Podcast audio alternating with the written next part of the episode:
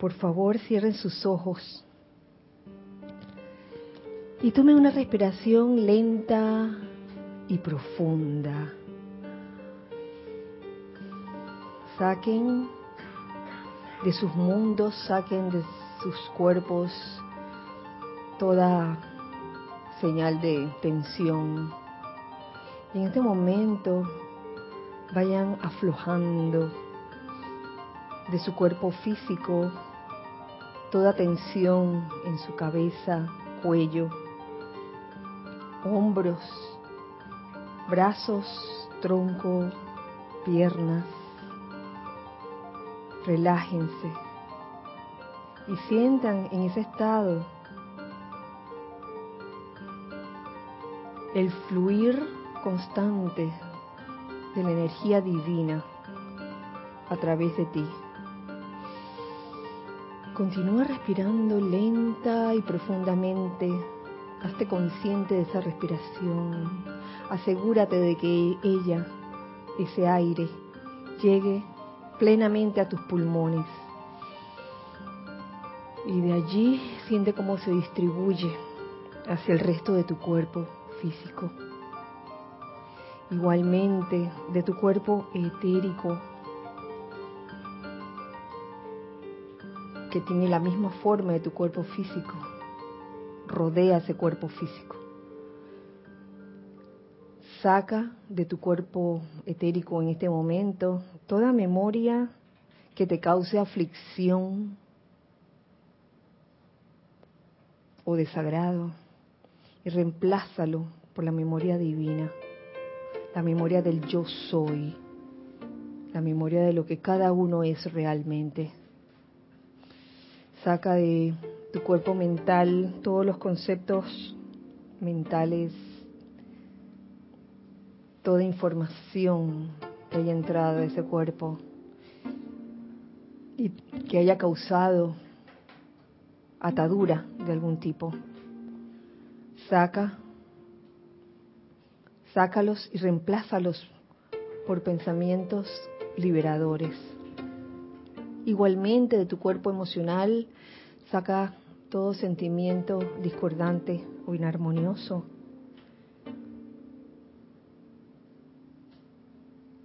Y reemplaza ese espacio de tu cuerpo emocional por sentimientos de paz, de amor, de tolerancia, de júbilo. Ahora céntrate en tu corazón, y siente el latir de este. Y siente allí en ese corazón la presencia de tu llama triple. Esa llama triple que es el asiento del santo ser crístico. Y pon tu conciencia allí, pon tu atención allí. Y en este estado de conciencia les invito a que me sigan mentalmente en conciencia en este decreto. Yo soy la resurrección y la vida, la plena victoria y uso consciente de la memoria divina eterna, los secretos, el poder, los poderes y toda la autoridad de la vida que tuve con la amada magna presencia de Dios yo soy en el gran sol central antes de que este mundo existiera. Yo exijo y yo soy la resurrección y la vida de nuestra memoria divina eterna, del sentimiento de amor, sabiduría, poder e inteligencia directriz que todos tuvimos contigo y con los grandes maestros ascendidos en el gran sol central antes de que este mundo existiera. Y exijo que esto se manifieste para nuestro uso externo y dirección, ahora mismo y para siempre. Yo soy la resurrección y la vida de mi memoria divina eterna y del uso de la luz de Dios que nunca falla que tenía en el gran sol central antes de que este mundo existiera. Que así sea, amado yo soy. Tomen una respiración profunda y al exhalar abran sus ojos.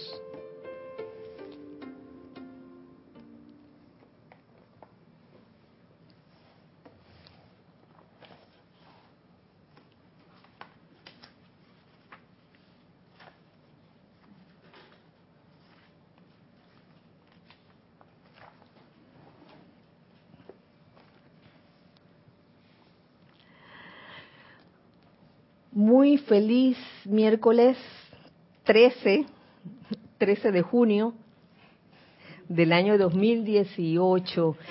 La presencia de Dios yo soy en mí saluda, reconoce y bendice la presencia de Dios yo soy en todos y cada uno de ustedes.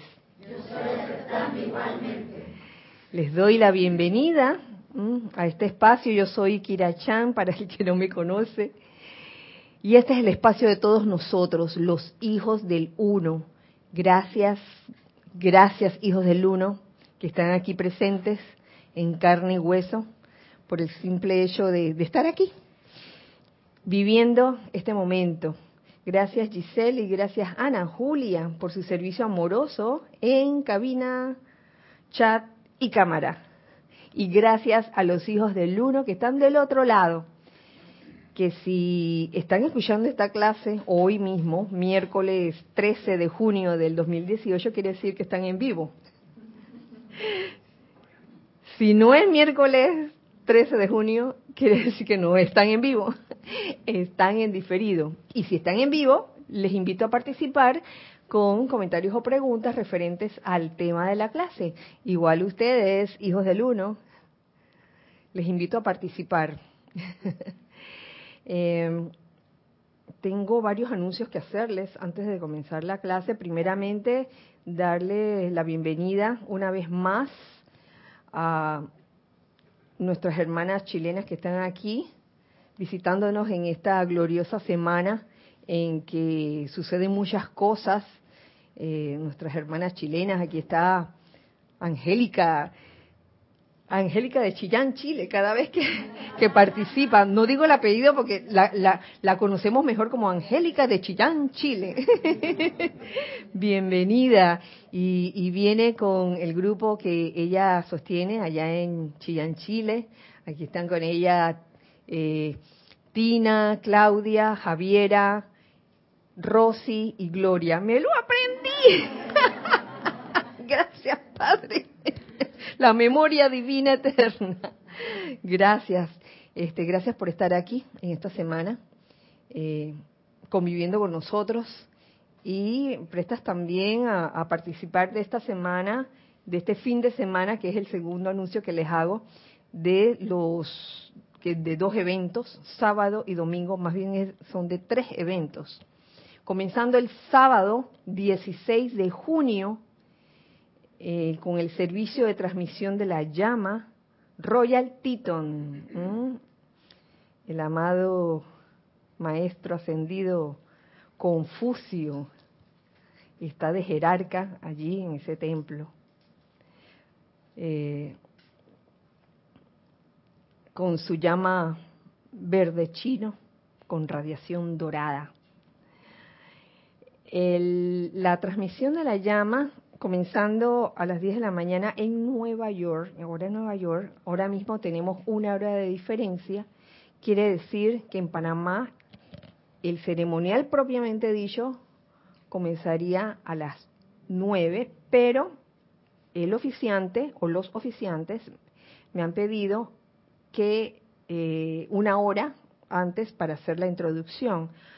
Es decir, que el sábado comenzaríamos la transmisión en vivo a las 8 de la mañana, 8 a.m. hora de Panamá. Apúntenlo por favor, 8 a.m. hora de Panamá, sábado. Servicio de transmisión de la llama Royal Teton. Quiere decir que nosotros aquí, los del patio, eh, sería bueno que llegáramos antes de las 8 de la mañana, de la entre 7, 7 y 15, a más tardar, a más tardar 7 y media. Em, eso por un lado, sábado. Luego el domingo 17 de junio tenemos servicio de transmisión de la llama de la ascensión. Y este, el, el horario ese sí no cambia porque va con la hora de Panamá, que es las 9 de la mañana, pero podemos comenzar como unos 10 o 15 minutos antes, como a las 8 y 45. Comenzaremos la transmisión en vivo. Recuerden reportar sintonía, como media hora antes, antes de que eh, comience la transmisión en vivo. En el caso de del sábado, que la transmisión en vivo comienza a las 8, la, el reporte de sintonía sería desde las siete y media de la mañana. Y el domingo el reporte de sintonía sería desde las 8 y 15 de la mañana, hora de Panamá. Así que apúntenlo y si alguien se quedó eh, con la duda y quiere mejor la información escrita, estoy seguro que aquí Gis les pasa la, la información escrita. ¡Ay! La tercera actividad del fin de semana. Luego, ese mismo domingo, 17 de junio, tendremos Serapis Movie con la película Coco. ¿Mm? Coco. ¿Ustedes la vieron? Yo sí. ¿Ustedes? Sí, también. Algunas de ustedes la vieron. Eh, es una película de animados, pero que lleva su mensaje. Así que están todos invitados a verla. Eh, tendremos a Erika e Isa de anfitrionas, de presentadoras, ¿hace? ¿ah, En efecto, Ajá, de esa película el domingo 17 de junio a la una de la tarde, hora de Panamá. Es decir, a las 13 horas. 13 horas, pero hora de Panamá. se los estoy diciendo así bien despacio para que eh, se fijen la fecha y le pido a los instructores de, de las clases de mañana y de pasado, pues que les recuerden a, a los que escuchen sus clases mañana y pasado el, el horario de este fin de semana que va a estar buenísimo. bueno, cierro paréntesis y comenzamos la clase de hoy. Eh,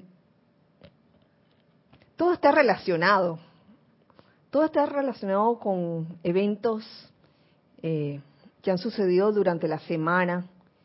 Y es que Mm, desde la semana pasada, sí, he venido escuchando en alguna de sus clases la importancia de perdonar, por un lado. Y por el otro lado, también he escuchado eh, la importancia de purificar los vehículos inferiores. Es un tema que no importa cuántas veces se hable, siempre es bueno como recordarnos a nosotros mismos eh, que es parte de nuestro sendero esa actividad de purificación y la actividad de perdonar. Yo creo que el perdón es tan importante, el verdadero perdón, que sin este muchas cosas no avanzan. Podemos hacer muchos decretos, muchas invocaciones para un logro definido, pero a veces esos logros no se dan por varias razones. Y una de esas razones puede ser la falta de perdón. A veces uno puede decir, oye, pero yo todos los días invoco la ley del perdón y del olvido y la llama violeta transmutadora para que para que transmuta, consuma y disuelva todo toda energía mal calificada por mí, por toda la humanidad. Eh, y es importante y se recalca una y otra vez que se haga de corazón. Yo sé que en este sendero, cuando uno comienza a hacer estas cosas, como invocar la ley del perdón por una situación, muchas veces eh, la primera, las primeras veces pudiera decirse, no es una cuestión que uno hace de que súper convencido, siempre hay que bueno, yo lo voy a hacer, pero todavía, o sea, yo perdono, pero no olvido, decimos así. Sin embargo, no es hasta que realmente perdonamos una situación o una persona que las puertas se nos abren las puertas se nos abren y esto es, esto es ley, verdaderamente. Eh, que muchas veces la personalidad se niega a aceptar, quizás por cuestiones de, orgullo, de arrogancia, de que, ay, pero me, me, he pasado seis meses haciendo el decreto de la llama violeta y la ley del perdón, así que, oye, algo debe estar sucediendo. Y si no ha sucedido nada, quizás es porque no lo, no lo sentiste o no lo sentí. Entonces es hora de examinarse uno mismo dentro, a ver cuánto de falta de perdón hay. Y no solo falta de perdón hacia los demás, sino falta de perdón hacia uno mismo. Esa es la falta de perdón más difícil. El perdonarse uno mismo parece mentira. A veces uno vive, uy, mucho tiempo arrastrando la manta y que, ah, no, arrastrando la cruz o las cadenas, ¿no? Y que, ah, mira, estoy cargando con mi karma y pensamos que así va a ser nuestra vida, de que bueno, por todo lo que hice. Y, hay esa programación, de que bueno, de por vida. A mí me dieron cadena perpetua, le quito poder a eso. Sí, pensamos, cadena perpetua en esto y llevaré mi karma. La programación a veces, y como escuchaba en estos días a las instructoras aquí, eh, a veces uno, uno puede estar diciendo algo o decretando algo, pero si la programación está en otra cosa, que va por más decreto que tú haces, que tú hagas, si tú estás convencido de que no hay perdón que valga para ti, entonces eh, no se, no se realiza la magia del perdón.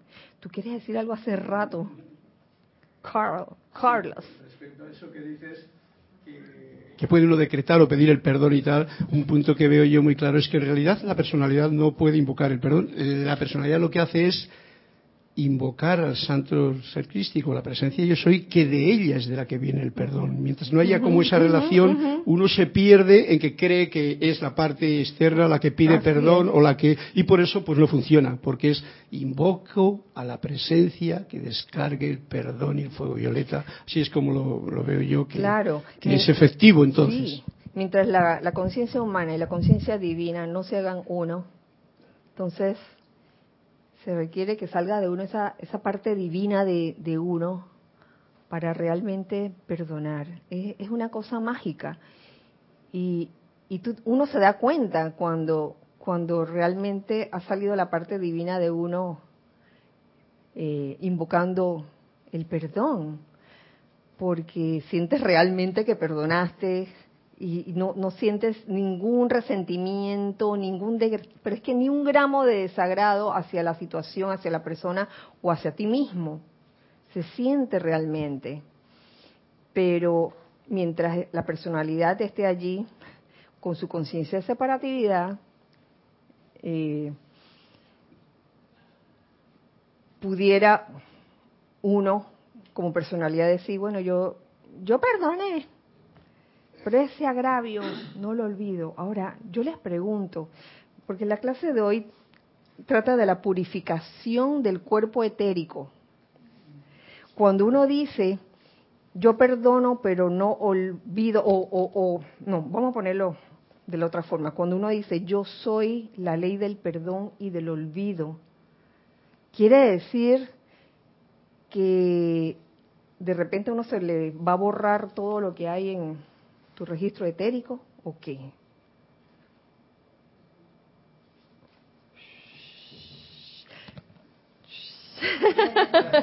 El silencio. Fíjense, creo firmemente que cuando se dice yo soy la ley del perdón y del olvido, ¿qué es lo que se olvida? Se olvida el sentimiento de, de agravio, eso es lo que primordialmente se olvida. el, el hecho está ahí grabado en tu cuerpo etérico, claro que está allí, pero nosotros en nuestro cuerpo etérico, que es la contraparte de tu cuerpo físico, ahí pasa algo muy interesante, ahí se registran todas las experiencias resueltas y por resolver. Todas las experiencias se graban allí. Cuando han sido resueltas mediante el amor y el perdón, ¿qué pasa?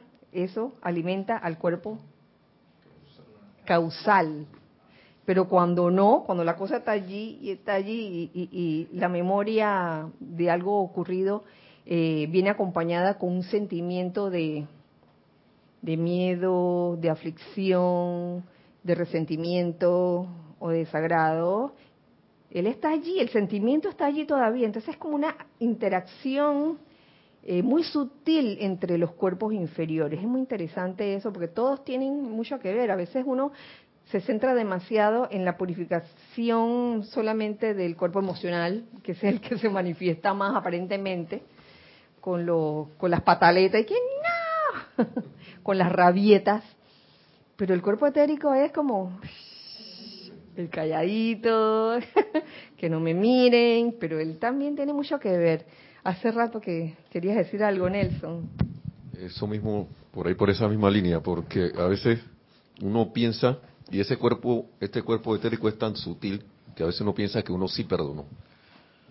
Sí, Sí, mm. es bien sutil. Y, y, y no.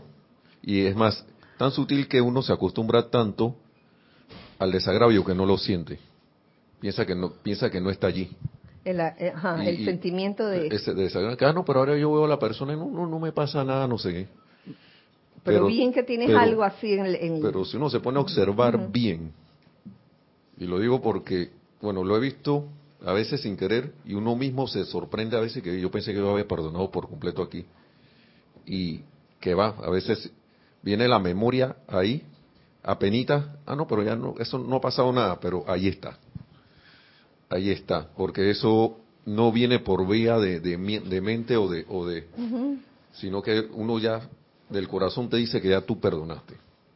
Y eso nada más lo puede saber uno mismo. Y, claro. Y ahí, mientras eso haya algo allí, entonces, si uno no ha perdonado completamente, eh, las cosas siguen en cierto punto trabadas. Y, y, uno se puede dar cuenta por esa, creo que se puede dar cuenta por esa, viendo que hay alrededor de uno. Si uno no lo ve en uno mismo, puede verlo. El espejo es una forma, ¿sabes? Que el espejo es una, es una forma de detectar eso.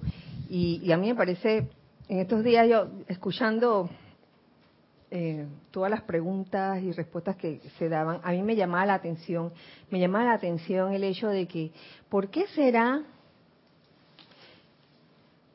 que uno ve la cosa en el otro, pero uno no lo ve en sí mismo? algo que te, vamos a poner como ejemplo, algo que te, que te irrite de otra persona, uno lo ve fácilmente o, uno puede ver el defecto en otra persona, pero ¿por qué uno no lo ve en, uno mismo? Es como, es que es por el espejo, si, si entendiéramos, si comprendiéramos de verdad cómo funciona esa, esa, esa enseñanza acerca de, la, de la sabiduría espejada, uy, muchas cosas se resolverían, pero está la arrogancia de pensar de que fulano es el, el que tiene la cosa. Yo no. Generalmente uno no se ve a sí mismo. Entonces, esa es una forma. La otra forma es eh, cómo, cómo reaccionas posteriormente luego que tú dices que has perdonado, porque muchas veces se dice verbalmente que uno ha perdonado una situación o a una persona, pero cuando te enteras de que la persona va a estar en la misma cena donde tú vas a estar, entonces comienzas a inventar excusas y que, ay, es que eh, tengo un compromiso ese día. y nos estamos riendo porque no, hoy bien que nos ha sucedido, ¿eh? Pícaros. Sí, decimos que, ay, todo está perdonado. Y el día que nos enteramos que fulano va a estar en ese lugar, hacemos lo posible por no llegar. Entonces, ahí está, ahí está el, el electrón o los electrones de, de desagrado o de resentimiento están escondidos por allí, bien disfrazados de que, ah, de mansa paloma, ¿no? Teníamos algo en chat hace rato y después por allá alguien quería hablar. Edith Córdoba dice, desde Panamá, bendiciones a todos hermanos. Edith, bendiciones para ti hasta, por allá. hasta San ¿Ah? Antonio. Hasta San Antonio. Hasta San Antonio. Yo, yo iba a decir Villalucre. Kira, cuando uno realmente perdona, siente felicidad. También. Ese es un buen, un buen síntoma. Siente felicidad y, y uno está dispuesto realmente a enfrentar la situación o la persona tantas veces como es posible. Oye, si en verdad he perdonado, no tiene por qué afectarme el ver a la persona con, con quien tuve que hacer ese esa actividad de, de perdón, supuestamente, o la situación también. He visto, por ejemplo, este, se me viene a la mente eh, el caso de un documental que vi de una persona que le gustaba bucear, le gusta bucear, y que fue atacada por un tiburón. Y el tiburón le hizo daño, le hizo daño, y esa persona creo que estuvo en, en recuperación por varios meses, y, un año después volvió al mar. No fue de que, ah, no voy a volver al mar. Y la forma como se expresó de los tiburones no fue de odio, de ay, odio a los tiburones. Muy al contrario, eh, eh, esta persona comprendió por qué le había sucedido eso. Vamos aquí a cambiar el,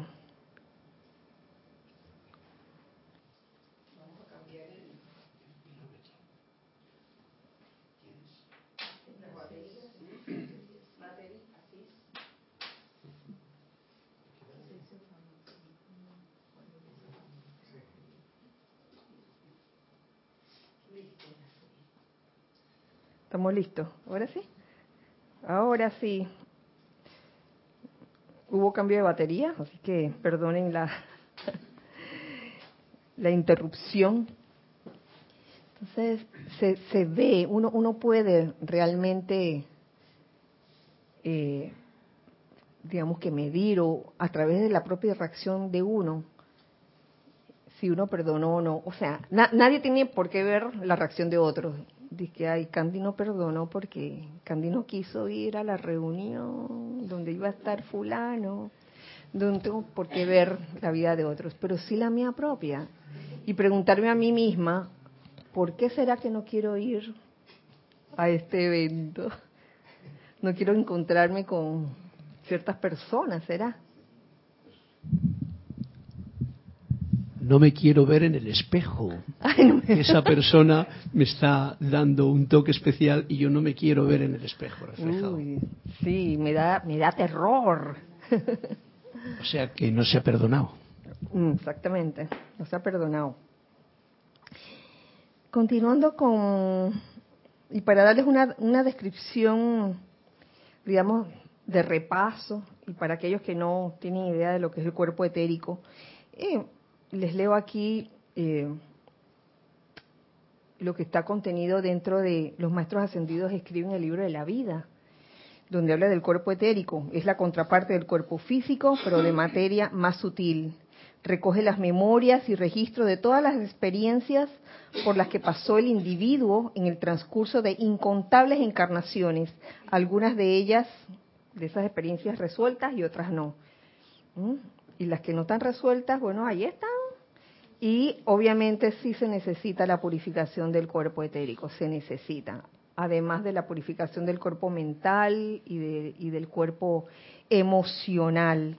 Es también el medio para la transmisión de fuerza a todas las partes de la forma humana. El cuerpo etérico también sirve para eso, para transmitir vitalidad. Determina la condición del cuerpo físico porque en sí es el reponedor y transmisor de energía. Cuando uno se siente débil físicamente, lo más seguro es que haya algo que arreglar en el cuerpo etérico. Una buena purificación de todo tipo. Eh,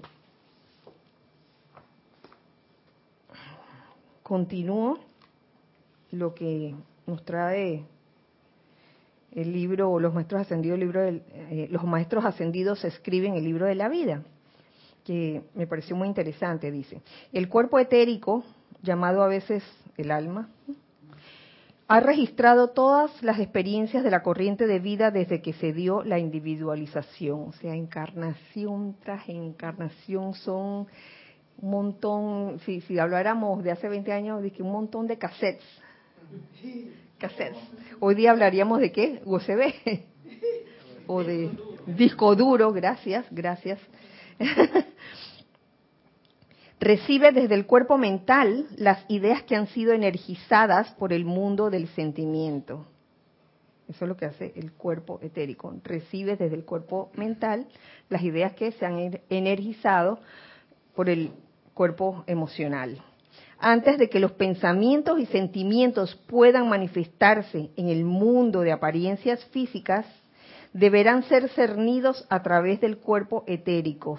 Oh, ahí yo veo la relación. Antes de que, pensamientos y sentimientos se manifiesten, pasan por el cuerpo etérico. Lo que piensas y sientes, eso trae a la forma, pero pasa por el cuerpo etérico como un cernidor. En vista de que el cuerpo etérico mantiene todos los registros, todos, eh, dentro de sí, es de una importancia primordial que todos los errores de la corriente de vida allí registrados sean transmutados mediante la llama violeta. Aquí pondríamos, en vez de errores, toda la energía, que toda la energía mal calificada, toda la energía calificada, digamos, discordantemente, inarmoniosamente, destructivamente, toda, toda esa energía eh, registrada allí, eh, es importante que sea transmutada mediante la llama violeta. Y por eso eh, uno no debería nunca dejar de usar la llama violeta esto es una herramienta para usarlo toda la vida. ¿Cuándo la podemos dejar de usar? Nunca. y yo no sé, pero siendo la llama violeta y, y, una actividad del fuego sagrado, y como toda actividad del fuego sagrado lo que hace ella es acelerar la vibración de tus vehículos inferiores, cada uno, cada vez que uno utiliza una de estas llamas, uno siente realmente ah, la subida de vibración. Y esa subida de vibración eh, trae liviandad a tu mundo. Uno se siente como más liviano. Luego de, conscientemente y con todo el sentimiento eh, del mundo, eh, verdaderamente se siente. Cuando se hacen nada más eh, mentalmente o intelectualmente sin sentirlo, creo que allí no pasa nada. Lo más seguro es que allí no pase nada. Estos registros conforman la esencia de la personalidad. Estos registros conforman la esencia de la personalidad y estampan todas las actividades del individuo con su naturaleza particular. Entonces, ya ven, ya ven que de qué está hecho el cuerpo etérico, de todos esos registros que uno va metiendo producto de del pensamiento y del sentimiento, se van al cuerpo etérico y allí es donde como dice el dicho, la puerca tuerce el rabo, porque dependerá de la forma como uno reaccione ante, ante cada experiencia que entra a ti, si ese registro va a requerir o no de la llama violeta transmutadora. Y ya ven ahí la importancia de purificar el cuerpo etérico, porque allí está registrado las cosas bonitas, pero también las cosas no tan bonitas. el, eh, los, todos los hechos, la, la, la experiencia en sí, los sucesos están allí, pero la forma como uno reacciona, ¿saben?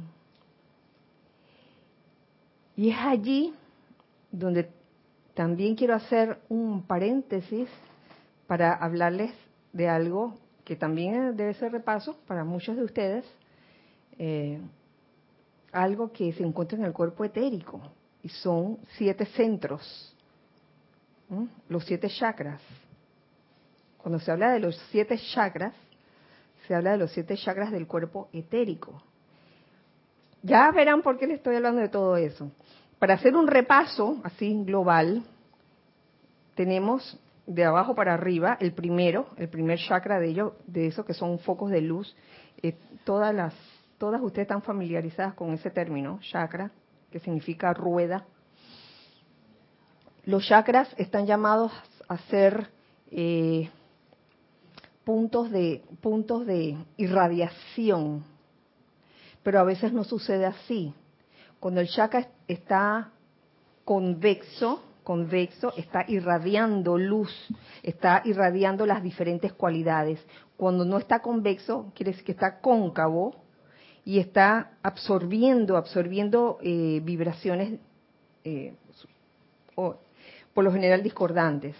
Entonces, haciendo un orden y un repaso de los chakras, tenemos el primero de abajo que está en la base de la columna vertebral. Y en ese chakra, digamos que en su, en su modus de irradiación, que irradia pureza, pureza. Y en el modus cóncavo, cuando en vez de estar irradiando, lo que está haciendo es absorbiendo, ¿qué sería? Lujuria y pasiones, bajas pasiones. Cuando se habla de lujuria y bajas pasiones, eh, no solo se refiere al sexo, hay muchas formas de, sentir lujuria.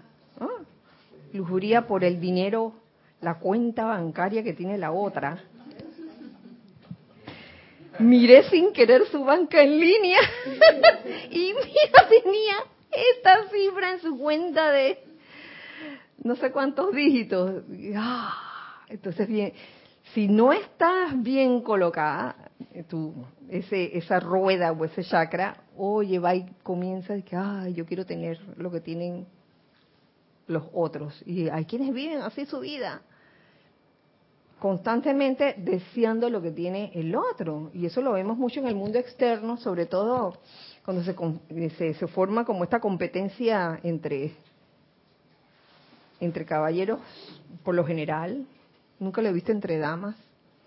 Eh, por ejemplo, esta competencia de, de, autos, de que quién tiene el auto último modelo mejor. Bueno, eso es, eso es en, en ciertos ámbitos, uno ve eso. Entonces ve que el otro se, se compró el último modelo de, de, esta marca, entonces el otro lo quiere. Entonces se manejan en, ese mundo, en ese mundo de, de lujuria. Entonces, lo, lo, ideal cuando uno detecta eso, cuando uno siempre está como deseando lo que tienen los demás, es, oye, alto aquí, si eres estudiante de la luz y conoces de esto, a ver, vamos a trabajar, vamos a, trabajar a trabajar ese, ese chakra. Luego sigue, ya yo iba a leer, sigue el chakra aquí de que, está ubicado en el área del bazo. Chakra, chakra esplénico, el primero se llamaba chakra muladhara, el segundo esplénico, esos son sus nombres en, en sánscrito. Bueno, mulat, el, el chakra aquí del bazo, que eh, aquí sí voy a ver para hacer el repaso. Digamos que cuando está cóncavo que está absorbiendo vibraciones bajas. Él está absorbiendo eh, todo lo que es ira, maldad, odio. No, todavía. Ira, maldad, odio. Y me gusta lo que, cómo lo pone aquí. Eh, esto lo saqué del libro Los siete poderosos Elohim hablan. Eh, lo que nos lo que nos enseña el amado Elohim tranquilidad ira, maldad, odio y hasta el más leve desagrado. O sea, ahí, ahí no hay salvación de que yo no odio a nadie, yo no soy, maldad no tengo, pero el más leve desagrado. ¡Ay! En ese momento el chakra dice...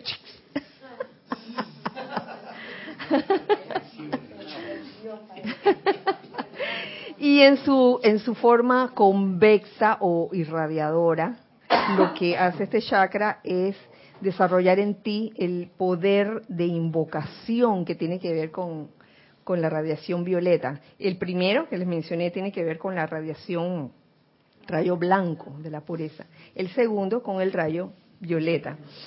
Seguimos eh, en esta área, el chakra manipura, que está ubicado en el plexo solar, que digamos cuando está cóncavo, que está chupando, absorbiendo, eh, allí las cualidades, digamos, discordantes o no constructivas serían el miedo, ahí sí. La glotonería también está allí. Ah, pero cuando hablamos de glotonería, no solo hablamos de comida, hay muchas formas de manifestar glotonería. A ver, ¿de qué se ríen por allá? Hablen, por favor. Dice Irini que estoy cóncava, que tiene un hambre.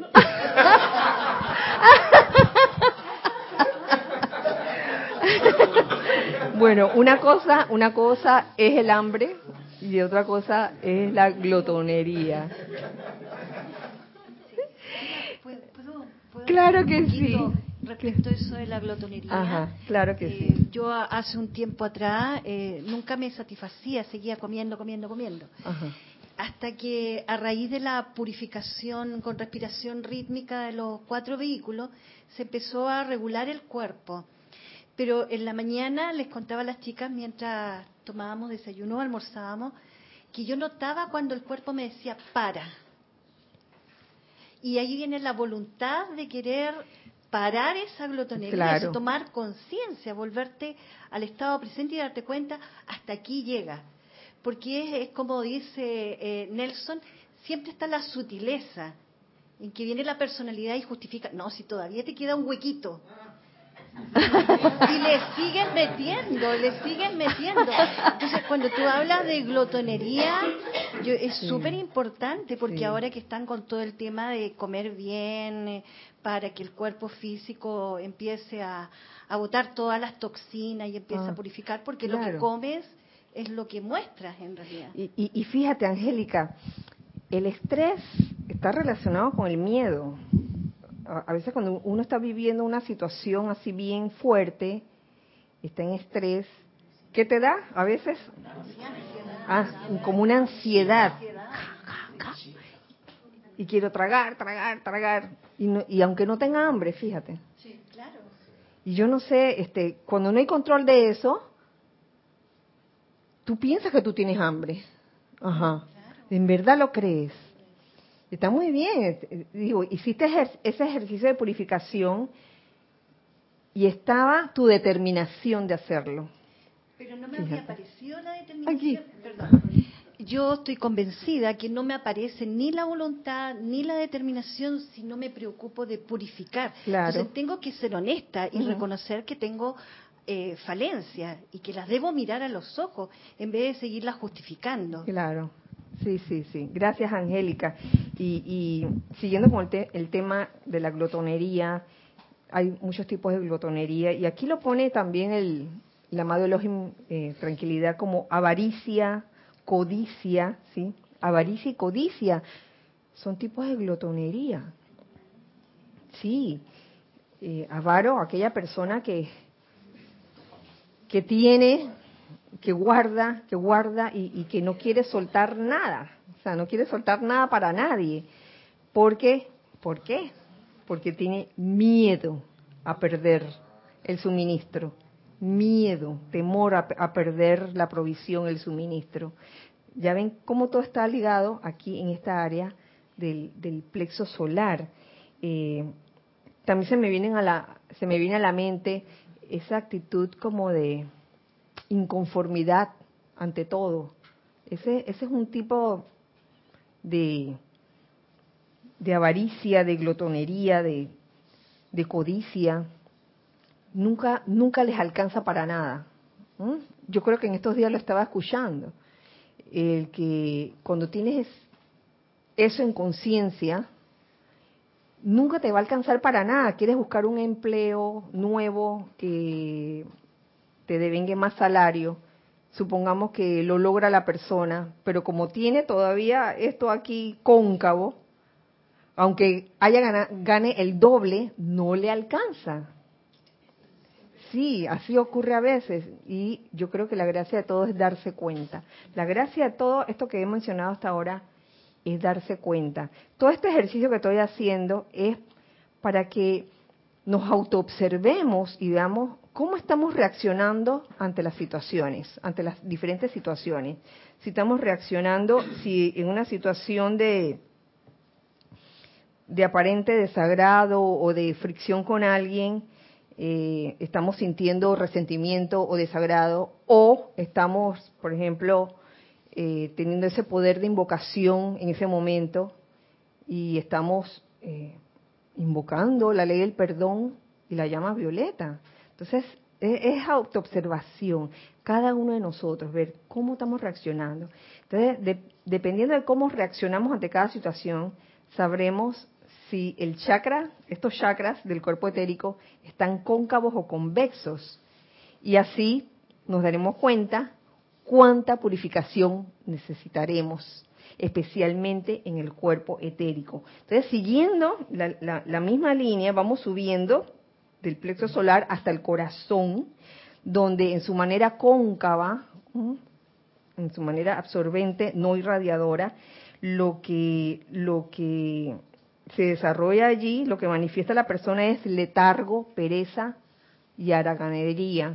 Haraganería letargo y pereza, falta de, movimiento, falta de deseo de, de moverse, de moverse. Es como esas personas que pueden tener ideas en la cabeza de un proyecto, pero ay, siempre hay una excusa como para no hacerlo. Ay, mejor mañana, ay, mejor mañana. Y todos los días es igual.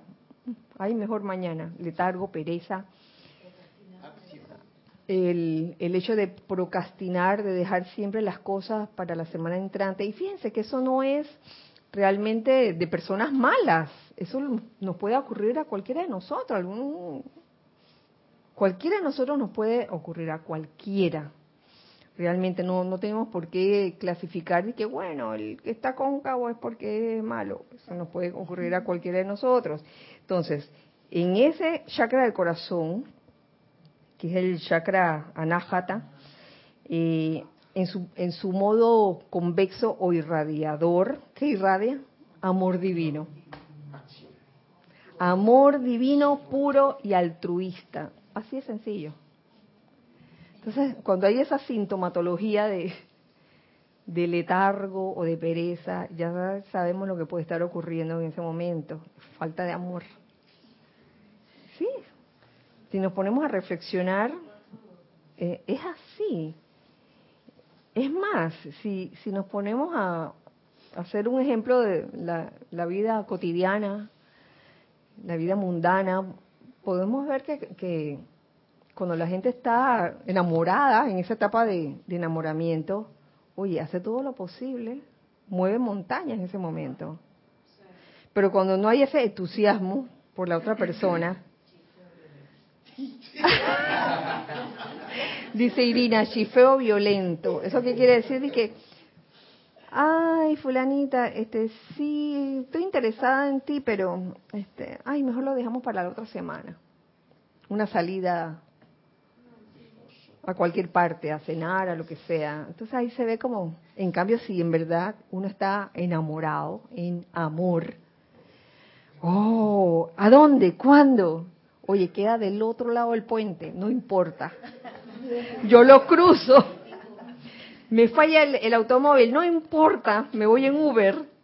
Me falló el Uber, no importa. Caminando me voy cruzando ese puente. Cuando uno se siente en amor, cuando uno ama lo que hace, uno hace lo posible por movilizarse uno no está inventando excusas para no para no realizar aquello que tú amas. Pasamos eh, del corazón a la garganta, chakra vishuddha, el área de la, de la garganta, donde en su, en su aspecto cóncavo o absorbedor eh, puede manifestar en ti envidia y deseo de poder personal. Oh, envidia y deseo de poder personal. Cuando te la pasas, cuando nunca, mm, nunca ves lo bueno que hacen los demás, siempre tienes algo que, criticar. Oh, la envidia. En muchas instancias, lo que es la crítica puede tener por causa una envidia bien, bien disfrazada. En muchas instancias, cuando la persona comienza a decir que este trabajo que, hicieron es así, es terrible, yo no sé qué le ven los demás, yo lo veo pésimo, lo más seguro es que mm, algo de envidia y en su aspecto convexo, en su aspecto irradiador de luz, eh, la característica sería el poder de crear perfección. Qué lindo, el poder de crear perfección al hacer la voluntad de Dios. El poder de crear perfección al hacer la voluntad de Dios. Que en vez de estar, de tener ese sentimiento de envidia o deseo de poder personal, lo que uno hace es, es crear perfección al hacer la voluntad de Dios. Pongo un ejemplo si me permiten. Supongamos que tú ibas a poner, pusiste un restaurante y como a los seis meses pusieron un restaurante al lado tuyo, ¿no? ¡Ay! Entonces tú decides cómo reaccionar. Si vas a reaccionar con envidia y vas a mandar a tus espías para ver qué están cocinando por allá y a comenzar a criticarle la comida o vas a, vas a tomar cartas en el asunto y que, oye, el negocio del Padre, digamos, Dios en los negocios sería el bien para todos. No desearle mal al otro de que, ay, porque para que uno pueda surgir, el otro no, no tiene por qué hundirse. Los dos pueden estar bien. Entonces uno lo que, lo que, lo que hace es, es eso, el poder de crear perfección al hacer la voluntad de Dios. Entonces uno va con ese poder creativo que tiene uno, eh, creando nuevas formas gastronómicas, un nuevo menú, una nueva decoración, sin estar mirando lo que está haciendo el vecino. Entonces tiene, tiene, tiene que ver con, con ese, con ese chakra que está en la garganta. ¿Alguien quería decir algo? Ah, sí, Salomé. Quería preguntar, ¿Qué tiene que ver con las glándulas directamente un bloqueo energético, o sea, el chakra. Si yo yo tengo el chakra, por ejemplo, de la garganta recibiendo toda la discordia y lo que sea, puedo enfermarme de la tiroides. No sabría decirte, en, verdad. Digo, las apariencias de enfermedad, cada uno tiene una razón de ser y en cada persona es diferente. Y es bueno que cuando le sucede a uno que es estudiante de la luz, uno haga una introspección y vea de que, bueno, ¿por qué me está pasando eso? Yo quiero saber la causa y núcleo de eso. Así de sencillo. No te sé decir realmente si, si una apariencia así de, de tiroides se debe a eso. Pensando... Mm, sí, sí, sí de que, ay, que, que de repente me refría y estoy tosiendo, quiere decir que ando, envidioso por ahí. sí, Irina.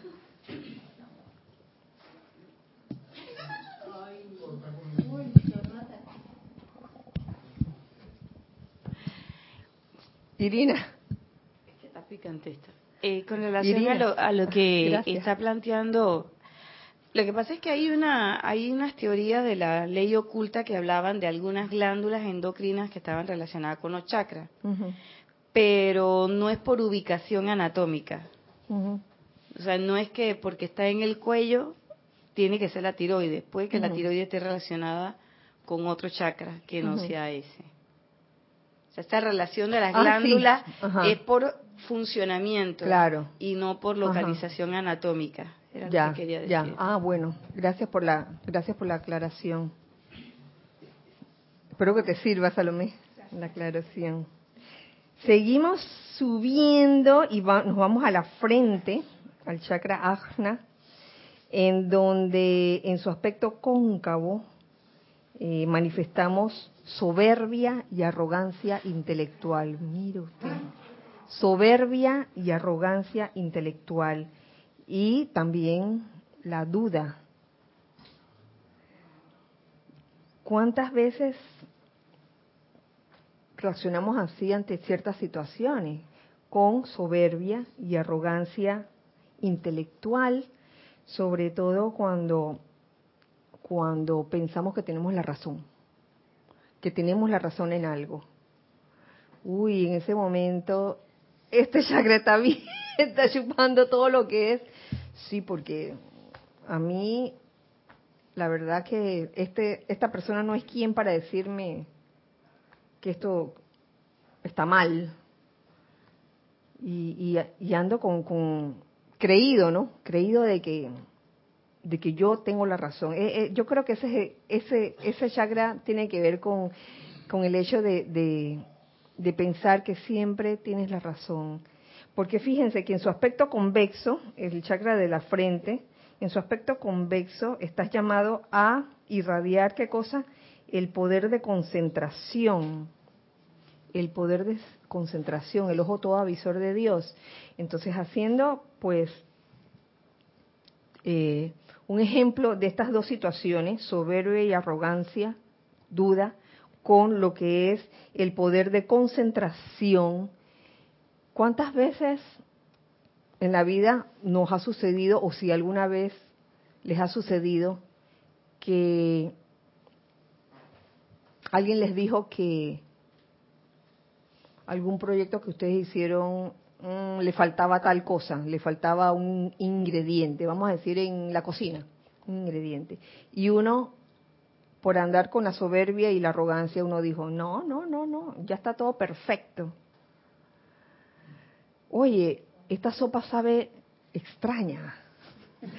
Oye, no, no, no, son imaginaciones, son imaginaciones tuyas.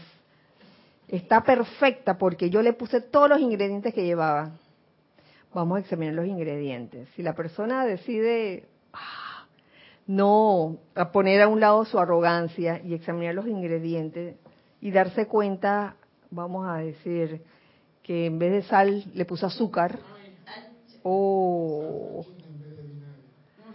salsa china en vez de vinagre. Le puso Coca-Cola en vez de salsa de soya. Imagínate eso. Oh, Poder de concentración. ¿Qué pasó? oh, la Coca-Cola. bueno, y pasando al último chakra, oye, esto era, esto era un paréntesis, pero está, grande el paréntesis. La última, la última. El último chakra, que es el, de la coronilla de, la cabeza, que es el Sahara, eh, usualmente según nos dice el amado los tranquilidad, está subdesarrollado usualmente. Y lo bueno del asunto es que eh, en, su, modo convexo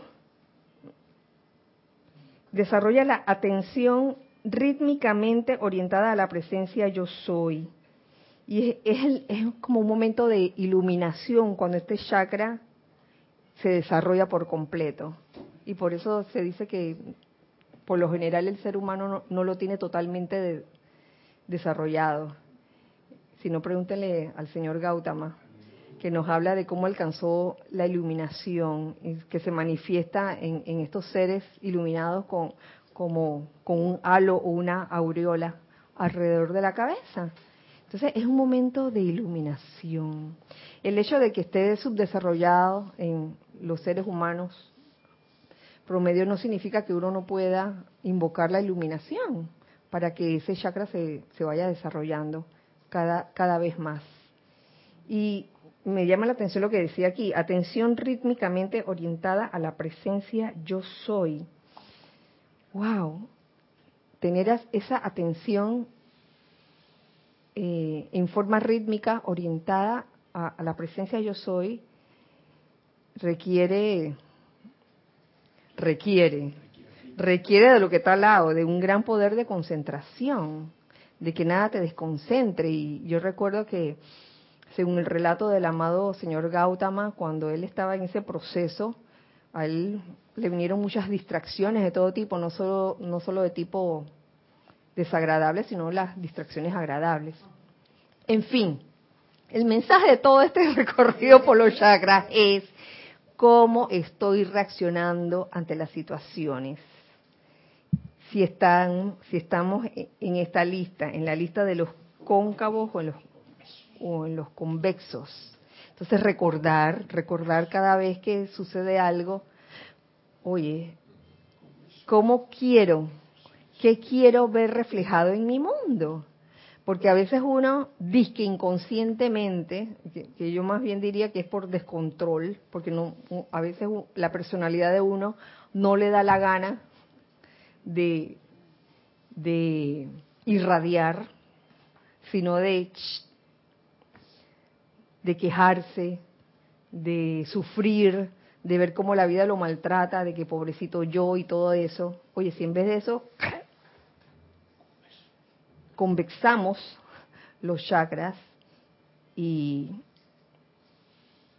reaccionamos eh, ante las situaciones de manera armoniosa, de manera constructiva, pues ese cuerpo etérico se va a ir purificando con las actividades de purificación, porque imagínate, Angélica, ¿de qué sirve que uno realice una actividad de purificación? Si, digamos que la realizaste y vuelve y le echaste tierra, ¿no? ¿Mm? Digamos que manifestando una, una de las cualidades cóncavas. ¿Tú querías decir algo? Y breve, que es como cuando uno tiene una mala postura y se ha acostumbrado a tener una, hablando en lo físico, y de repente alguien le hace ver que, y hay que enderezar la espalda hay que hacer esto, entonces el cuerpo no está acostumbrado a eso. Y yo vuelvo y no hago ningún esfuerzo para enderezarme y sigo en lo mismo. Y eso me causa después una, una apariencia ahí de algo en el, en el físico, pero no accioné. Eh, luego sí, porque eso se ve como se ve sencillo, porque a veces, por ejemplo, cuando a veces aquí relájense, uno ni se da cuenta que no está relajado y uno piensa que está bien. Y cuando dice, acá, tenía este hombro trepado acá arriba. Y, oh, perdón. ¿Se ve bien? ¿Se ve bien? Sí. Sí, gracias. Avisa, avisa. de esto mismo se trata, que ah, ahora nos acostumbramos a hablar sentados cuando deberíamos estar hablando parados. Gracias. ¡Eh! Eso mismo. Sí, sí que Salomé me lo recordó. Gracias. A mí se me había olvidado, sinceramente. No es que es que eh, desde la semana pasada nuevamente nos estamos poniendo de pie cada vez que participamos, porque resulta que allá atrás y les he hecho el cuento, eh, no sé si lo escuchaste, no llegaste a escuchar la, la historia, no, la semana pasada, no, ok, eh, la persona que hablaba atrás se, quedaba sentada y los que estaban delante de esa persona hacían así.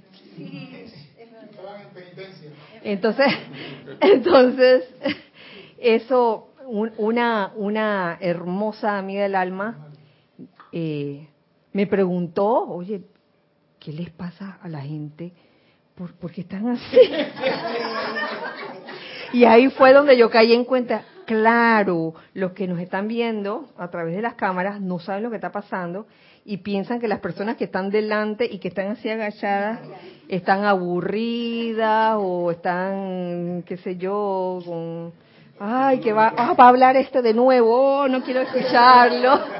Pero no, no era por eso, era simplemente para que se pudiera ver a la persona que estaba atrás hablando, sentada. Entonces, sí, entonces ya desde la semana pasada estamos poniendo, poniéndonos de pie cada vez que hablamos.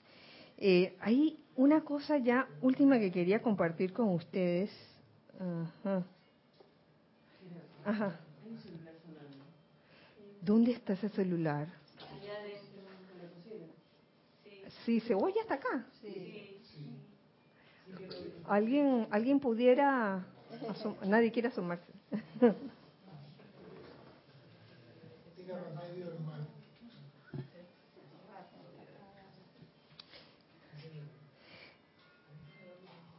Ah, hay, hay, una, hay una última cosa, hay una última cosa acerca de los chakras, porque tiene que ver con el cuerpo etérico, que eh, hice este apunte que también lo saqué de, de el amado Elohim Tranquilidad, que los chakras, los chakras deberían moverse rápidamente en dirección a las manecillas del reloj. Esa es su forma, la manecilla del reloj sería así. ¿eh? Así, moverse. Y cuanto, cuanto más rápida sea la acción vibratoria de estos centros, tanto menos grabarán las discordias. Es interesante, cuanto más rápido sea la acción vibratoria, tanto menos se grabará la discordia. Y por eso es que el uso del fuego sagrado es esencial en nuestras vidas. Porque, tal como lo dije anteriormente, si hay algo que hace el fuego sagrado, cualquiera de las llamas, es acelerar la acción vibratoria. Y me llamó la atención, ya, ya para terminar, me llamó la atención una cosa que decía la luz mi tranquilidad, que no confundiéramos esta aceleración con el apuro. El apuro es una cosa y la aceleración vibratoria es otra. Es más, uno pudiera en un momento dado estar en, meditación o estar haciendo la aplicación diaria quietecito, aparentemente por fuera del cuerpo físico quietecito, quietecito, pero en ese momento su acción vibratoria puede estar, uy, elevada, bien elevada, la vibración así, eh, bien acelerada. Y tú ves que la persona no está en apuro, no está de que apura. Otra cosa es cuando una persona eh, está apurada,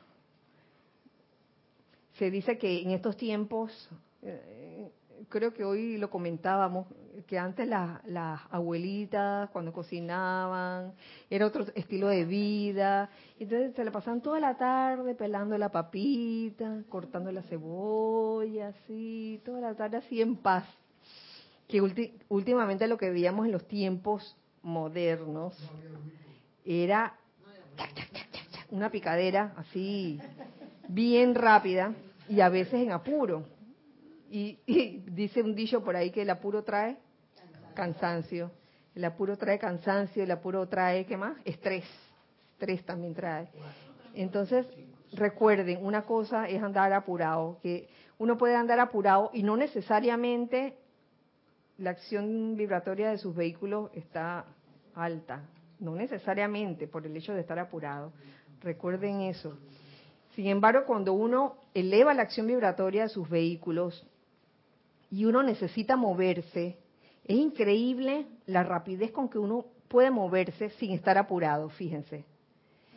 Porque se siente como una especie de liviandad al moverse, al movilizarse, al caminar. Y no anda con, digamos, el, el apuro va acompañado de ciertos desajustes emocionales, ¿no? ¿dónde está esto? ¿Dónde dejé las llaves? Y no sé qué. Las habré botado en la basura. ¿Dónde estarán? y, y, en ese momento no necesariamente hay una subida de vibración, sino que, oye, primero aquíétate, mm, no te muevas, eleva la acción vibratoria de tus vehículos y verás cómo te puedes agilizar rápidamente sin apuro. Oye, parece como una contradicción. Agilizarse rápidamente sin apuro. Eh, y de esa manera hacer buen uso del cuerpo etérico que tiene que ver con, con la vitalidad que tenemos nosotros en nuestro cuerpo físico, porque todos los cuerpos se relacionan, se conectan. Bueno, si no tenemos más nada por el chat, ¿todo bien? ¿Y por acá? También. Bueno, Les hago recorderis, para el que no vio la clase al principio, que este fin de semana tenemos un, fin de semana de triple actividad, comenzando por el sábado 16 de junio, servicio de transmisión de la llama Royal Teton, eh, empezando eh, la transmisión en vivo a las 8 de la mañana, hora de Panamá. Reportar sintonía antes, media hora antes, a siete y media en adelante. Y el domingo eh, la transmisión en vivo será a las 8 y 45 y los reportes de sintonía se, se recibirán desde las 8 y 15 de la mañana, hora de Panamá. A la una de la tarde tendremos Serapis Movie con la película Coco. Eh, tengan su película a mano, recuerden, para poder verla juntos, cada quien en su ciudad, en su país, y que podamos en algunos momentos tocar la campanita, ¡cling! para en ese momento detener la película y hacer los comentarios, porque recuerden que los comentarios hechos grupalmente son bien enriquecedores. Ahí se forma una conciencia grupal muy especial. Yo iba a decir del carajo, del carajo. Aquí decir que algo es del carajo es decir que es bien eh, chévere, no sé cómo dirían por allá. ¿Cómo? Bacán. Bagán. Macano. Bacano.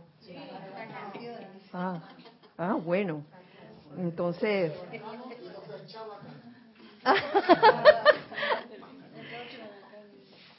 bueno, me despido de ustedes. Eh, invocando aquí y ahora al amado Maestro Ascendido Serapis Bey para que el poder elevador de esa llama de la ascensión penetre en todos nosotros y realmente podamos sentir el júbilo y la victoria en todo momento, en todas nuestras acciones constructivas. Que así sea y así es. Gracias, Padre. Recuerden siempre que somos uno para todos y todos para uno. Dios les bendice. Muchas gracias.